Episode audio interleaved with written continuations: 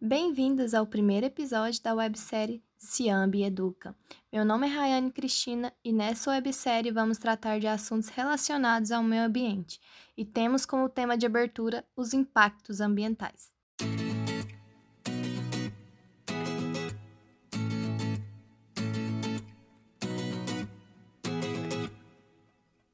O que seria um impacto ambiental?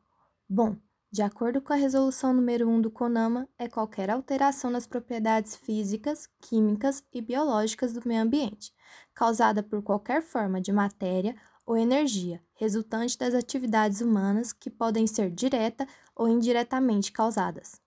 De forma mais clara, são as mudanças causadas pelas atividades humanas que afetam tanto a economia, a segurança, saúde e bem-estar da população quanto à qualidade dos recursos naturais da fauna e flora.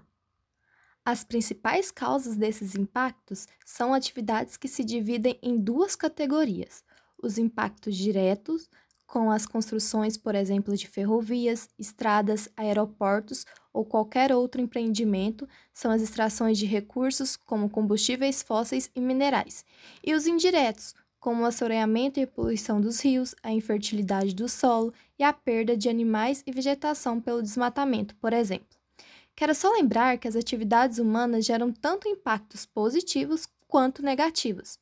Os negativos seriam os que causam danos ao ecossistema terrestre, como já foi citado anteriormente, e os positivos são resultados de uma melhoria das condições de vida do, no planeta, como por exemplo temos o plantio de uma muda, a limpeza ou desassoreamento de um rio, construções de barragem com o intuito de recuperar ou impossibilitar danos ambientais, dentre vários outros.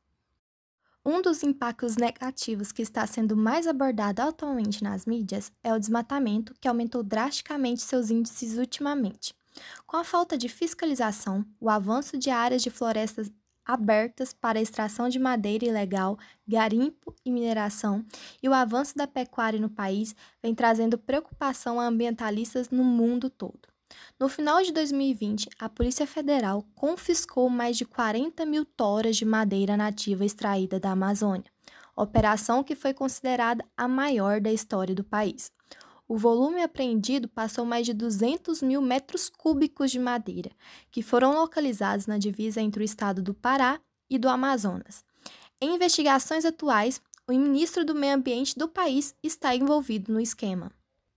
Sabemos que a floresta amazônica é pauta de discussões internacionais e de grande interesse por países que prezam por sua existência, pois é a única floresta mundial que possui uma grande extensão de vegetação e uma rica biodiversidade, e presta um serviço ambiental mundial.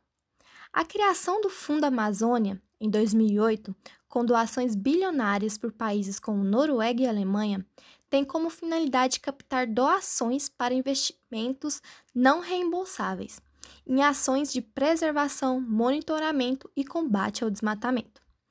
É de e de promoção da conservação e do uso sustentável da Amazônia Legal, no ter nos termos do decreto número 6.527, de 1 de agosto de 2008. Infelizmente, na atual gestão do país, o Fundo da Amazônia foi travado e em 2019, a Alemanha e Noruega suspenderam os repasses para novos projetos por não concordarem com as suge sugestões de mudanças feitas pelo governo brasileiro. Dados de projeto como o do MEP Biomas mostram que o Brasil perdeu 87,2 milhões de hectares de áreas de vegetação nativa entre os anos de 1985 a 2019.